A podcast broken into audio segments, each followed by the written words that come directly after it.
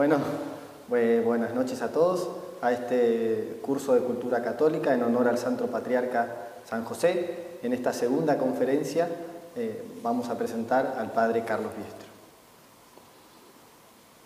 Buenas noches, gracias por haber venido.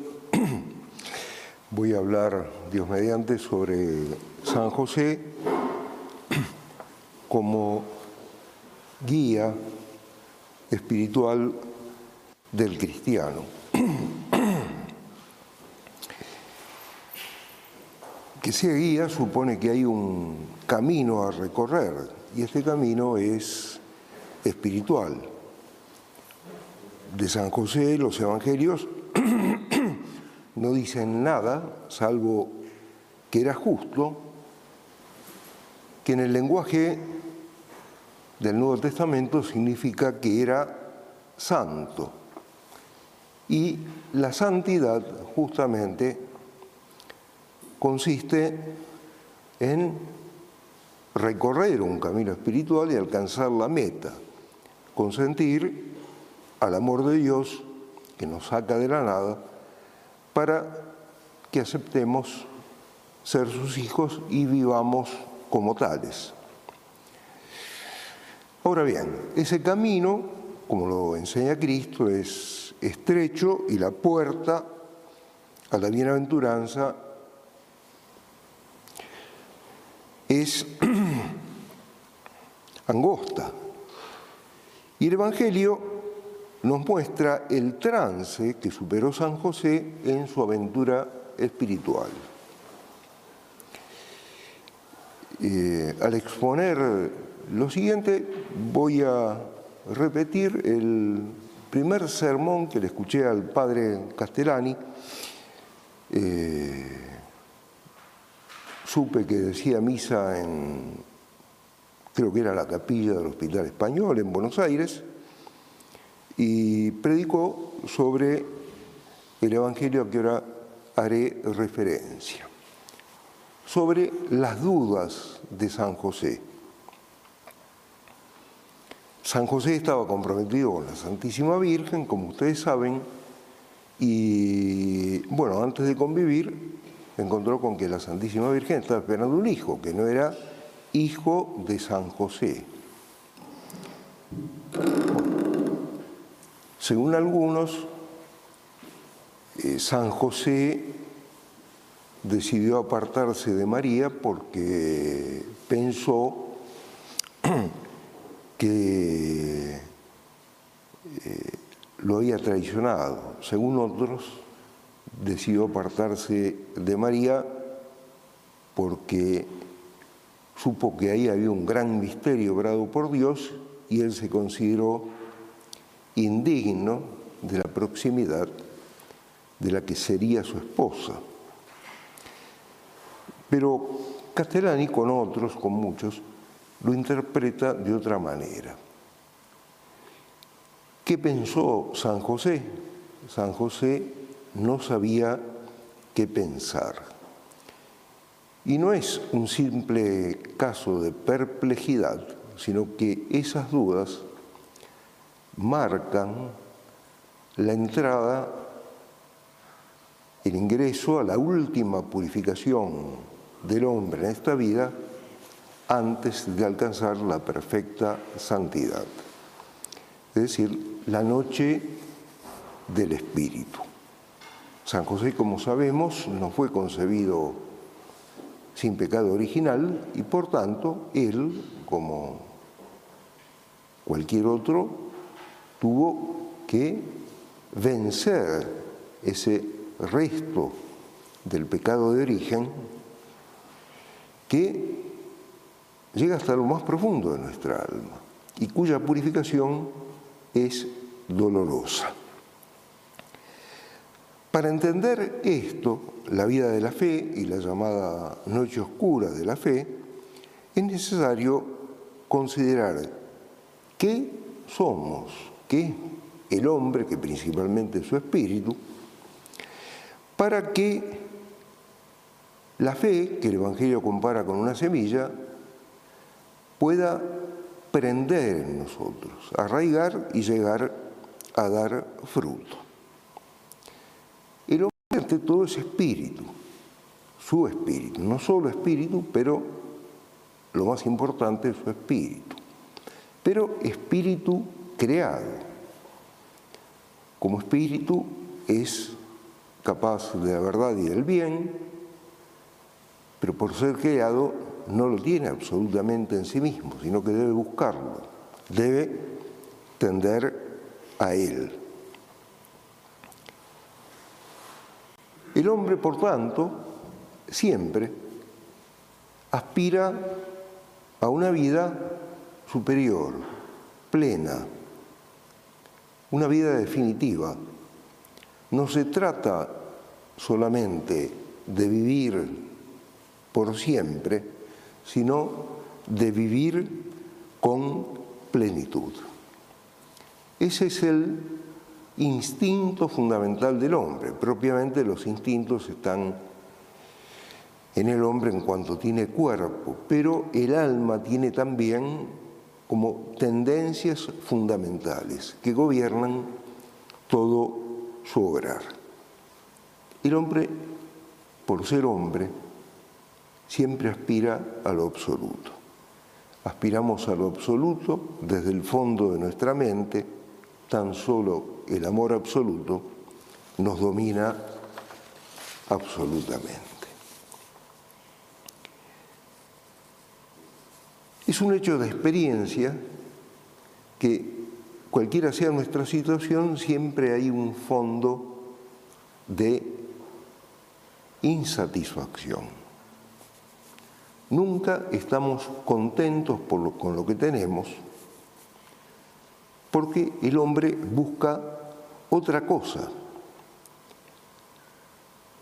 Es como si fuera satélite de un sol que está fuera de su universo espiritual. Tendemos hacia un más allá. Y en nuestro estado actual, esa unión con lo absoluto es doblemente imposible, no solo porque somos creados y buscamos algo que supere la condición de criatura, sino porque además, como dije, está la traba del pecado. Y eso hace para nuestras solas fuerzas imposible la satisfacción de ese deseo fundamental del alma. Pero no estamos solos. Dios viene a nosotros,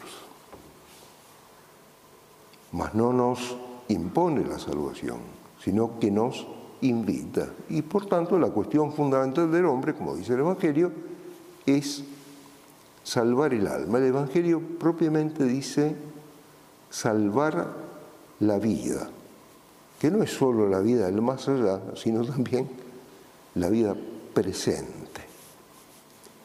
El programa vital de todo hombre es vivir en esta y la otra vida.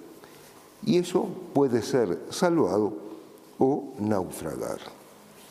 La empresa fundamental del hombre, entonces, es aceptar ese Dios que viene y lanzarse hacia Él. Pero es un Dios que se nos comunica en la fe.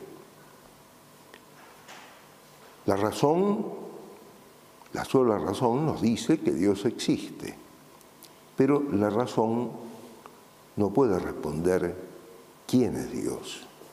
No puede llegar hacia lo más profundo de su misterio. Dios se nos comunica por la fe y la fe es oscura.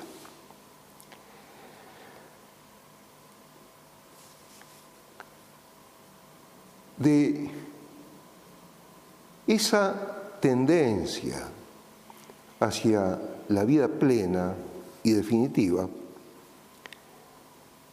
surge la religiosidad humana.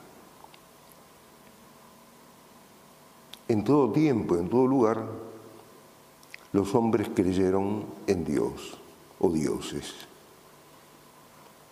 Podían ser dioses falsos, pero siempre creyó en Dios. Eso lo observó Cicerón el romano, dice, he visto pueblos de todas clases con costumbres muy distintas, pero nunca he encontrado un pueblo sin templo. Fue el privilegio del siglo XX, eh, es decir, instaurar el primer Estado formalmente ateo o antiteo de la historia, la Unión Soviética, pero fue observado, con razón, que el comunismo se presentaba como algo religioso. No es casual que para llamar, es decir, a ese conglomerado de repúblicas que constituían la Unión Soviética, fuese utilizado el nombre el paraíso del proletariado. Paraíso es un término religioso. El comunismo se presentaba como una religión laica, atea, pero religión con su profeta, Carlos Marx, eh, su libro santo, que era El Capital, su programa de redención, la liberación del proletariado, etc. Es decir, que cuando el hombre niega a Dios, sin embargo, sigue mostrando su religiosidad. Alguien observó con gracia que aunque el hombre sea ateo, seguirá siendo teólogo. Esa religiosidad en nosotros tiene una base intelectual y una base afectiva. La base intelectual es que con nuestra inteligencia captamos el mundo como un orden, el nombre que se le aplica al, universo, cosmos. Cosmos es una palabra griega que significa orden. Pero además de esa raíz intelectual, hay una raíz afectiva, que es la necesidad de sentirnos protegidos, porque descubrimos a nuestra vida como insuficiente, débil, expuesta a muchos peligros y que finalmente terminará naufragando. Todo hombre tiene conciencia de que es, pero sabe que no ha sido todo el tiempo anterior y que llegará un momento en que dejará de ser. Así que esta es la raíz afectiva de la religiosidad. Es la angustia de sabernos mortales. Angustia es el sentimiento de la deficiencia que está en el hombre y que es quizá el más profundo de todos los sentimientos.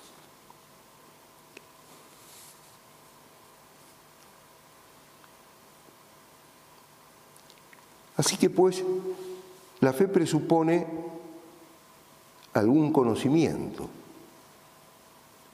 pero no se basa únicamente en el conocimiento. Alguien le puede probar, se puede probar que Dios existe, para eso alcanza y sobra la razón. Incluso se le pueden probar milagros, vamos en la víspera de la solemnidad de Corpus Christi, cuántos milagros eucarísticos no, han tenido lugar en el mundo.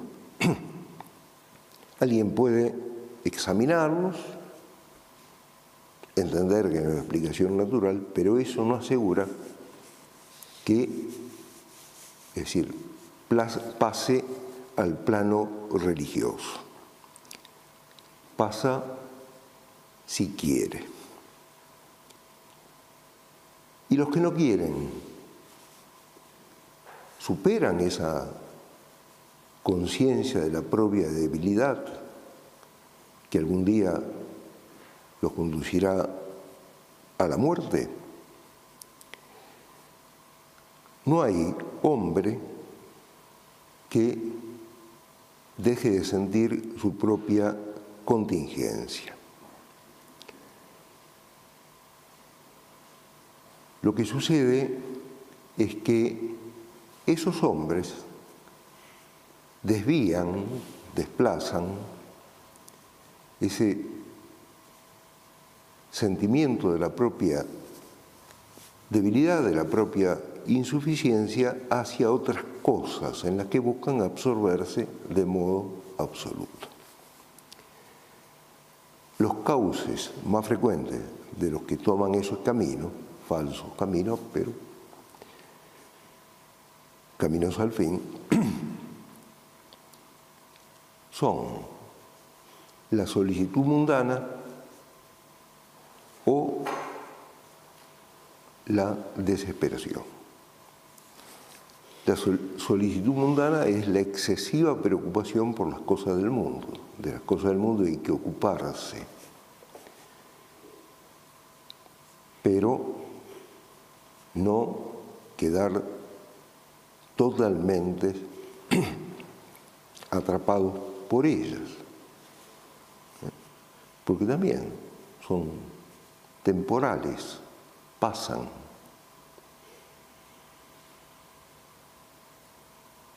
Todo el mundo consulta las noticias, antes sería el diario, ahora se, miran en internet, pero 24 horas después esas noticias pasaron y ya nadie se acuerda de ellas. ¿Quién se pondría, salvo que tuviera un interés especial, quién se interesaría por las noticias de un mes atrás, un año atrás, así. Sin embargo, mucha gente vive volcada de modo desenfrenado hacia el mundo, novedades. Atienden esto, atienden lo otro. Viven prestando atención si reciben o no reciben un llamado telefónico, una comunicación de WhatsApp o lo que fuera.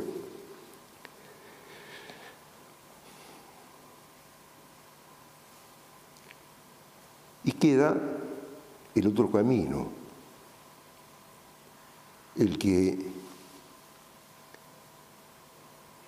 en lugar de ser aguijoneado por la angustia para buscar a Dios, ve crecer un resentimiento contra Dios en su alma. Existen, desgraciadamente, los enemigos de Dios, los enemigos de la religión, el Evangelio hace una observación interesante sobre los endemoniados. Los angustiaba la presencia de Cristo. ¿Eh? ¿Qué tienes que ver con nosotros? ¿Eh? Era como si se acercara un fuego y se sintieran consumir.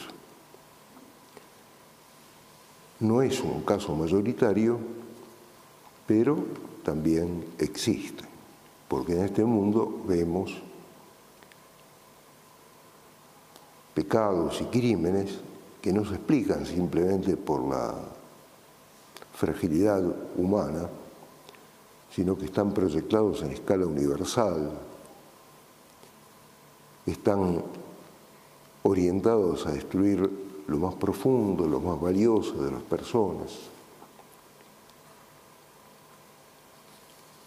Eso es demoníaco. No significa que estén posesos todos, Dios lo sabe, pero sí que tienen ese espíritu que señaló el Evangelio. La angustia ante el bien y por lo tanto buscan, es decir, borrar toda imagen de bien en las personas y si pudieran en el mundo. ¿eh?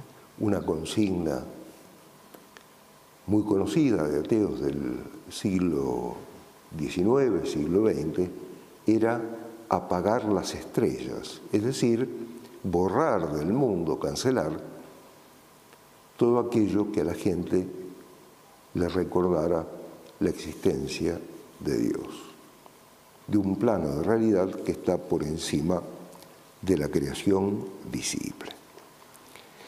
Así las cosas, la vida humana puede desarrollarse en tres planos. En todo esto sigo al padre Castellani también, lo escuché en ese sermón, pero ese sermón me sirvió de introducción para conectar con esto. Eh, la vida puede desarrollarse en tres planos. El primero es llamado el plano eh, estético, no significa esto que las personas que viven en este plano, en esta esfera, se dediquen al arte, sino que estético en el, considerando el sentido de la palabra original en griego, en el plano de las sensaciones. Propiamente es el plano de los animales y también el de los chicos, porque el chico vive prestando atención a la sensación presente. ¿eh? su vida no tiene eje porque justamente atiende una cosa, atiende a la otra, aquello, vida de caprichos. Bien. Esta es la vida de quienes viven en, ese plano. No significa esto que no tengan moral ni no tengan religión, pero su moral y su religión mira a lo exterior y no al interior. Así, por ejemplo, el Kempis dice, hay algunos que tienen su religión en las imágenes. Eh, por ejemplo, el que elige ir a una iglesia y no a otra, si es que va a la iglesia, porque está mejor adornada, porque hay mejor música. Es decir, son todas razones propias del plano estético. Quienes viven en ese plano están como en la superficie de las cosas y no viven según la inteligencia, sino viven según la imaginación. El siguiente plano de la vida humana es el del hombre ético, cuya vida interna está regida por una moral que él acepta y trata de cumplir. Y si en algún momento no la cumple, se arrepiente y sigue adelante.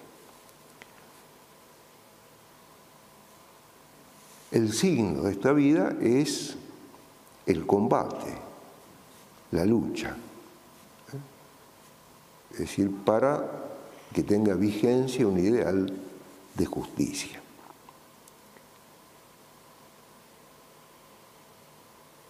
A diferencia del hombre que vive en el plano estético, el hombre ético no es llevado por la correntada. Su vida tiene un norte.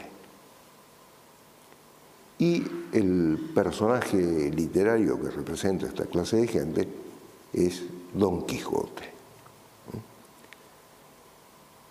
Es decir, el hombre que da culto a la justicia. Y por ella da culto a las otras virtudes. Pero más allá del plano ético, queda otro tramo de la vida espiritual cuyo recorrido es una aventura, porque los que pasan a este tercer tramo ya no buscan la justicia como el hombre ético y por supuesto han, separado, han superado el plano de lo achiquilinado, buscan a Dios. Pero Dios es en sí mismo incognoscible y lejano aunque está en nosotros y en todas las criaturas, pero no sabemos quién es, no conocemos su misterio. Y sin embargo, nos invita a ir a Él. ¿Eh? Dios no es como una especie de cuadros para estarnos ante Él con la boca abierta, sino más bien como una atracción formidable, como un vórtice parecido al que vio el profeta Ezequiel, quien vio un remolino de polvo y tinieblas y adentro de él estaba Dios. El hombre ingresa en el plano religioso cuando la fe se vuelve una pasión infinita, un interés total y definitivo.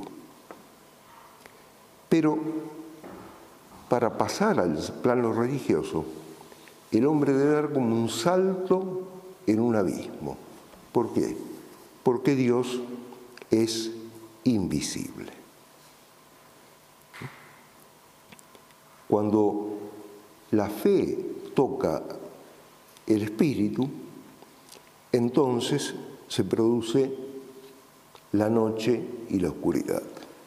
Es la situación en la que se encontró San José cuando conoció que la Santísima Virgen estaba esperando un hijo.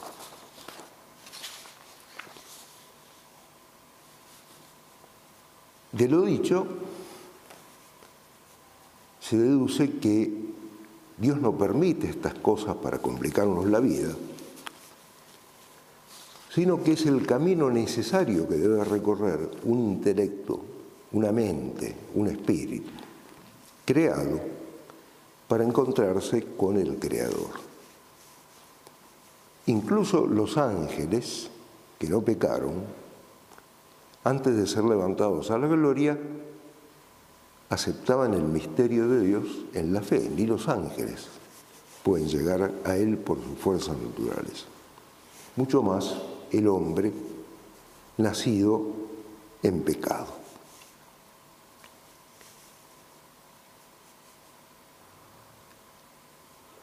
El contacto con Dios, que en sí mismo es luz, pero que para nosotros se nos presenta como tinieblas, por la misma razón por la cual la lechuza al mediodía no ve nada, no porque falte la luz, sino porque la luz es excesiva, ese contacto despatarra el espíritu. Y Dios se presenta como la realidad absurda, absurda no en el sentido contradictoria, sino alguien que es y obra lo que nuestra razón, con su sola fuerza, por más que se esfuerce, no puede alcanzar.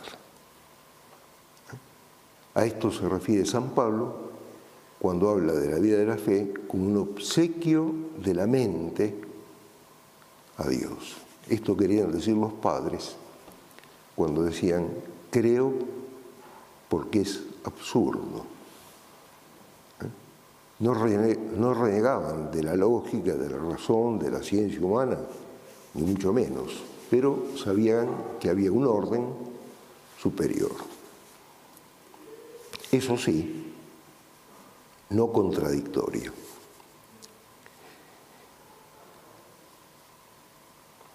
Por esta razón, alguien dijo con gracia, que la fe consistía en vender la razón para alcanzar la salvación.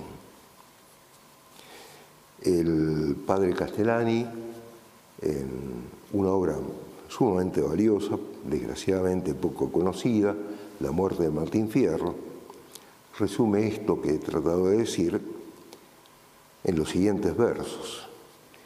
Miren que es difícil Dios y cómo es alto su asiento. Más alto que el sol lo siento. ¿Quién ha de poderlo amar? Si al que lo quiere mirar se le nubla el pensamiento. Dios no es como lo pintan hoy en día, hoy, en, hoy día en tanto retablo. Yo como santo no hablo, pero te prevengo a vos que sabrá un poco de Dios quien tanto sabe del diablo. Pinta el pintor como quiere y a veces sin realidad. A Dios el hombre le da facciones como las propias, saca cuatro o cinco copias de sí mismo y es Jehová. Como aquel que mira el sol, quien mira a Dios no ve cosa, ve tiniebla luminosa y un relámpago que ciega. El que charla, el que charla de él lo niega, lo desfigura o lo glosa.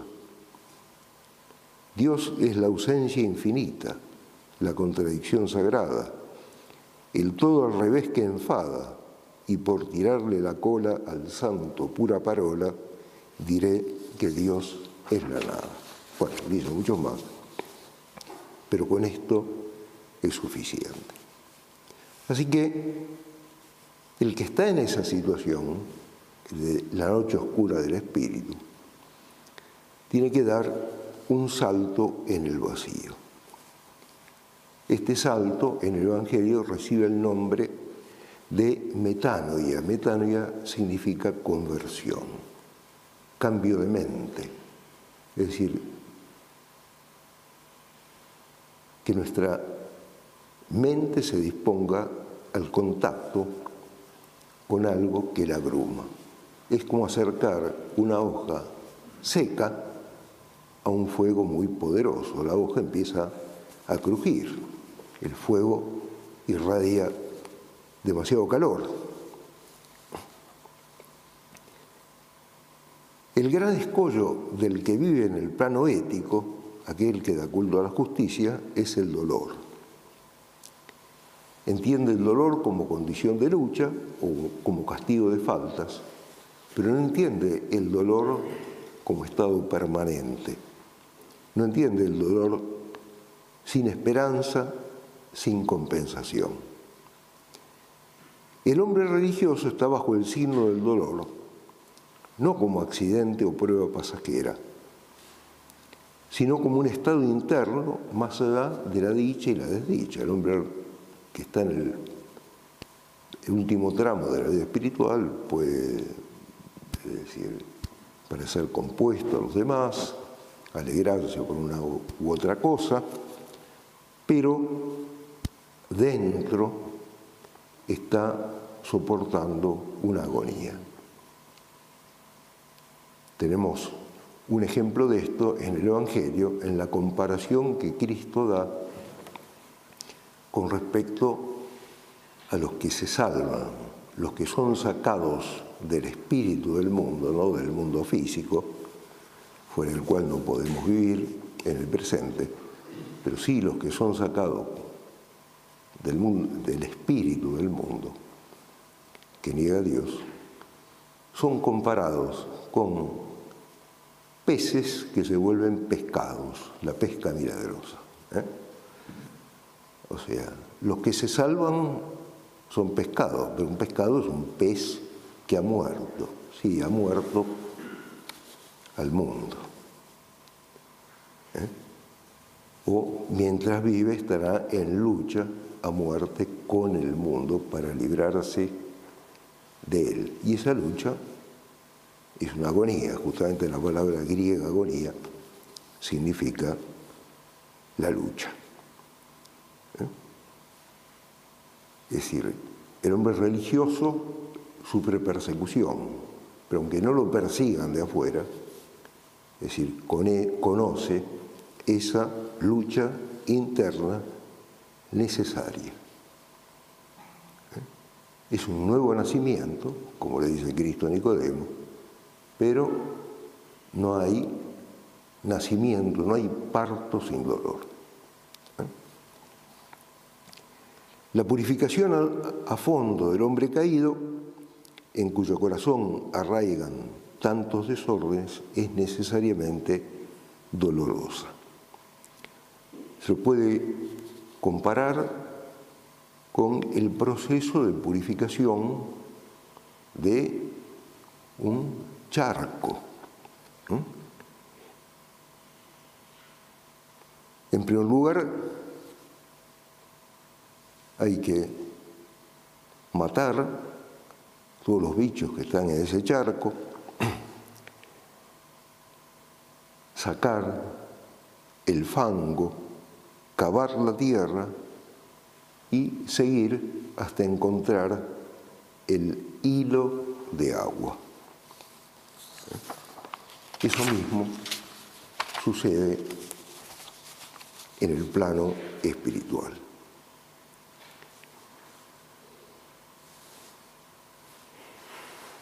Por eso, quienes se encuentran en este plano, cuanto más se acercan a Dios, más lejos creen estar de Él. Porque cuanto más cerca están de la fuente de la luz, esa luz, tanto más los abruma. Pero esa operación de la gracia en el alma, que es comparable a un purgatorio en esta vida, y si uno no la tiene en esta vida, la encontrará en el purgatorio, que para eso existe, seca lo que Santa Teresa llamaba el foso del castillo. Santa Teresa compara el espíritu, un castillo, que está rodeado por un foso. ¿eh? En ese foso se acumulan las alimañas, el fango, etc. Ese foso designa al alma en cuanto afectada por la miseria del pecado. Es la parte humana que justamente ha estudiado eh, la eh, psicología psicoanalítica. Eso existe, lo cual no significa que la filosofía que utilizan esos pensadores sea acertada, pero esa realidad existe y todos tenemos testimonio de ello en nuestra propia vida, por experiencia. ¿eh? Bueno, ese proceso de purificación eh, seca, es como si encerrara el foso del castillo y lo reduce a su mínima expresión. Y todo ese tramo, ese recorrido de quienes se encuentran en esta etapa de la vida espiritual, es comparable con una aventura que lleva hacia arriba y no hacia abajo. ¿eh? Freud mismo dijo de su doctrina, de su pensamiento, que él había estudiado al hombre desde el sótano. Ese sótano, lo que Santa Teresa llama el foso del castillo, existe, pero existe también la cumbrera, ¿eh? existe también lo que los místicos llaman la punta del alma. ¿eh? Y aquí se aplica una comparación muy atinada que el padre Castellani dio en conversación y crítica filosófica en un excelente artículo que le dedicó a Freud. Se pregunta al final, ¿quién conoce mejor el pantano o el charco? Si la rana que vive metida dentro de él y que está ciega porque el barro y el agua turbia le impiden ver, o el águila que vuela por encima del pantano, su mirada llega hasta el fondo de él, pero además ve reflejado el sol en la superficie del pantano. Dirán, bueno, pero esa visión luminosa está en la otra vida. En esta vida el alma tiene que recorrer el camino de la purificación. Pero no está solamente en la otra vida, más allá de la muerte. Porque ya en esa oscuridad luminosa, eh, perdón, dolorosa, por la que el hombre de fe total avanza, en esa oscuridad hay luces. De improviso, el que vive intensamente la fe, percibe rayos de una luz sobrehumana. Lo encontramos en el Evangelio. La Santísima Virgen, a pesar de que no tenía pecado original, tuvo que recorrer el camino oscuro de la fe, porque aunque en su alma no hubiera nada que purificar, Dios, de todas maneras, también para ella es el misterio total. ¿eh? Entonces, es decir, hasta la cruz, hasta el momento de la resurrección, los caminos de Dios las desconciertan. Pero cuando su prima Santa Isabel la reconoce como Madre de Dios, ella estalla en el Magnificat, ¿eh? que es un canto luminoso. Un rayo de luz le muestra el sentido de la obra de Dios. Y en medio de esa oscuridad y luces pasajeras, la persona de fe camina, camina para adelante. Y también San José participaba de esto, porque como esposo de María no podían dejar de comunicarse lo que cada uno percibía acerca del misterio que estaban viviendo. Y en esto consiste lo que Cristo promete a quienes se le entreguen totalmente a Él, que es el ciento por uno en esta vida. Ese ciento por uno no es la vida eterna, que será después de la muerte, sino el ciento por uno en esta vida en medio de las persecuciones. Porque aunque Dios no lo ven, todo les habla de Dios. Es manifiesto en la vida de los santos, innumerables testimonios. En todo veían la huella de Dios. Y percibían profundamente la presencia divina en cada una de las cosas creadas. Y así los que habían decidido darle todo a Dios, recibían todo en recompensa, pero transformado, transfigurado, porque lo que entregaban eran simplemente cosas de esta vida y ellos la recibían como mensajeros de Dios, como cosas en las que se manifestaba y les hablaba Dios. Sentido del cántico de San Francisco de Asís a las criaturas. Se cumple de esta manera la afirmación de Cristo. Quien quiera salvar su vida, la perderá, pero quien acepte perderla por el Evangelio, ese la salvará. Por añadidura, el que se entrega a Dios se descubre a sí mismo. Es el sentido de las moradas de Santa Teresa, ese castillo en su habitación más recóndita alberga la presencia de Dios. Pero Dios se le manifiesta a Santa Teresa en el centro de su propia alma.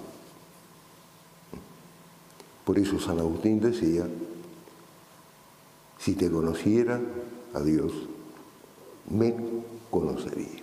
¿Qué quieres saber? Dios y mi alma. Nada más, nada más en absoluto. No se olvidaba del mundo, pero al término de esa aventura, sabían que se iban a encontrar con Dios y consigo mismo. Esa aventura no exige viajar, hacer turismo. Una persona puede conocer el mundo entero, pero desconocer el puerto de su alma. La búsqueda apasionada de esa verdad, de ese bien, permite al hombre penetrar cada vez más en el fondo de sí mismo. San Agustín decía, no vayas afuera, en lo interior del hombre habita la verdad. El conocimiento de Dios y el conocimiento de sí mismo corren parejos.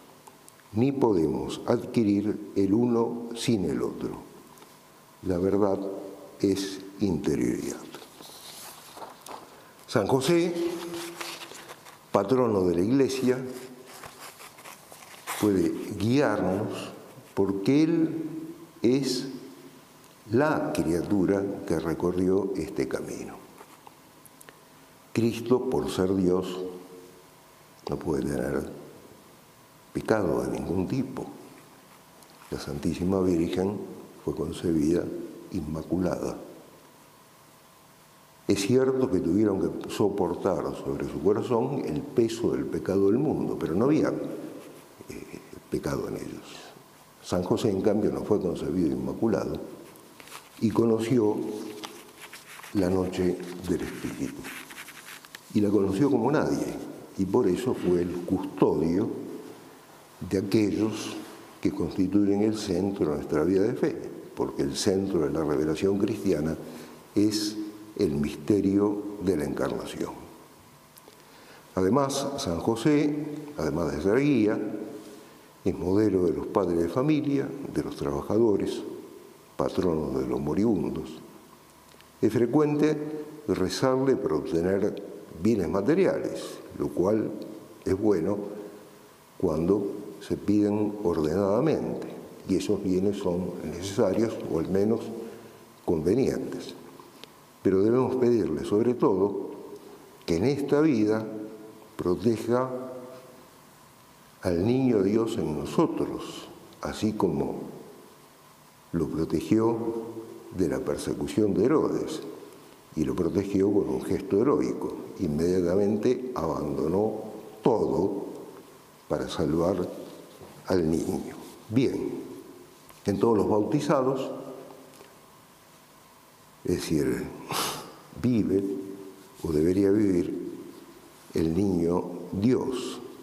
Y hay que pedirle al patrono de la iglesia que proteja esa presencia mística de Cristo en nosotros para que podamos vivir la fe y, a semejanza de Él, vivir aferrados a una esperanza que es mayor lo que la sola razón puede comprender. Bueno, Padre, eh, le agradecemos por la conferencia y hay alrededor de 100 personas mirando que nos han dejado algunas preguntas y vamos a pasar a hacerle algunas para... Bueno, como no, con mucho gusto, si puedo responder, respondo. Una pregunta que quería hacer, esta viene de parte mía. Eh, cada uno de los planos de los que habló, del estético, del ético y del religioso, tengo entendido que ese salto también eh, viene influido tanto por el humor y por la ironía. Sí, así y que quería saber eh, cómo se explica o por qué se dice, o dice Kierkegaard, el sentido del humor y de la ironía para esos saltos. Sí. la persona que viene en el plano ético toma absolutamente en serio todo lo que es de este mundo y cifra su felicidad en él. El que ironiza ya empieza a tomar distancia con respecto a las cosas de este mundo. Pero la ironía es peligrosa porque uno puede desilusionarse con respecto a las cosas del mundo, pero sin tener una ilusión superior. Y si no la tiene, esa ironía termina siendo disolvente. El humor es el indicio del paso al plano religioso, pero no es el humor en el sentido de chiste, de jocosidad, de ingenio, sino que cuando se habla de humor en este contexto, eh, quiere decir que hay una situación dolorosa que puede ser trágica y que desde el punto de vista humano puede ser un desastre total, una derrota absoluta, pero que de repente se ilumina con una luz que proviene de un plano superior. Este, es evidente en el Evangelio. Eh, el relato evangélico de la pasión de Cristo es humorístico, no porque haga chistes con respecto a Cristo crucificado o a los sufrimientos de Cristo. Pero, por ejemplo, cuando eh, Pilato pregunta a los judíos a quién eligen, si a Cristo o a Barrabás, le dicen a Barrabás. Pero Barrabás significa hijo del Padre. Bar ¿eh? es una partícula judía que indica al Padre, así como los escoceses, los apellidos escoceses tienen el Mac. MacDonald es hijo de Donald. Bueno, y Abba, eh, Padre. Por la pasión de Cristo, el hombre vuelve a ser hijo del Padre. Y están confirmando el sentido, eh, la victoria de Cristo a través del dolor. Este, eh, además, este, tanto a, a Caifás, eh, a Judas, a Caifás y a Pilato, Cristo le dice la misma respuesta. Tú lo has dicho. O sea, en el momento en que hacen el supremo esfuerzo por negarlo, sin darse cuenta, ellos manifiestan la verdad acerca de Cristo. Es decir, eso sería el humor que Castellani resume con una expresión de los alemanes, que es reír a pesar de. Eh, bien, el humor está también presente en las parábolas del Evangelio, que parecen exageraciones inadmisibles, ¿no? como este, una viga en el propio ojo, pero que en realidad, por medio de exageraciones de la realidad cotidiana, está aludiendo a ese plano superior.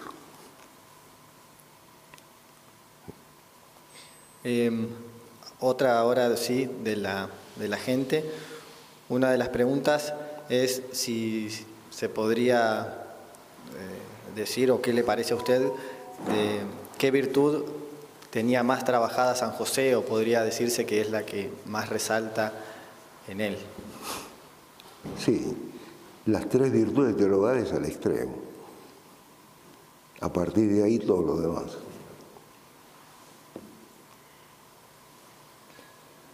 Otra pregunta es, eh, cuando acerca de lo que usted dijo sobre el castillo interior, pregunta em, si, qué influencia tiene eh, la vida exterior con respecto a, ese castillo, eh, si es propiamente más exterior que interior. No, la vida exterior, todo el mundo debe tenerla de cierto grado según su propia vocación y además hay santos en los que ha habido es decir, una vida de intensa aplicación a las realidades mundanas y otros eh, eh, han vivido apartados. ¿no? Eh, la santidad, la espiritualidad no mira tanto a las circunstancias en que tiene que vivir una persona, sino a la orientación fundamental de su personalidad que depende de que su voluntad se enderece a Dios o se aparte de Él. O sea, depende del curso que le dé a la angustia que todo hombre siente.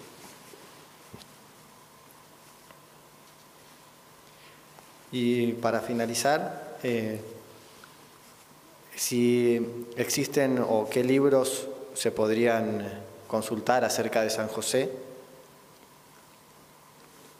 Sí, los conocidos, este, yo no, leí demasiado en esta oportunidad porque, como dije, Eh, eso me lo escuché a, Castellani el, día que lo conocí. Es decir, me mostró todo, es decir, un curso de pensamiento que además eh,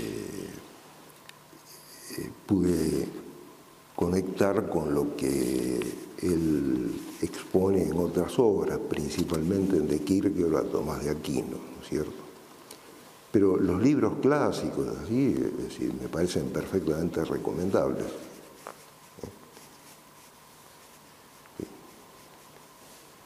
Después hay un libro que yo pienso escribir sobre San José, pero me va a tardar 30 o 40 años más, así que no. Eso será para las futuras generaciones. Bueno, agradecemos eh, al Padre Biestro. Recordamos que la próxima conferencia va a ser el sábado 3 de julio y ya iremos anunciando el tema, el expositor, a lo largo de estas semanas. Y les agradecemos por su, por su participación en esta conferencia y también hemos dejado el link para que vean eh, los libros eh, de, la, de nuestra editorial, los que han salido y, y si tienen interés en comprar alguno.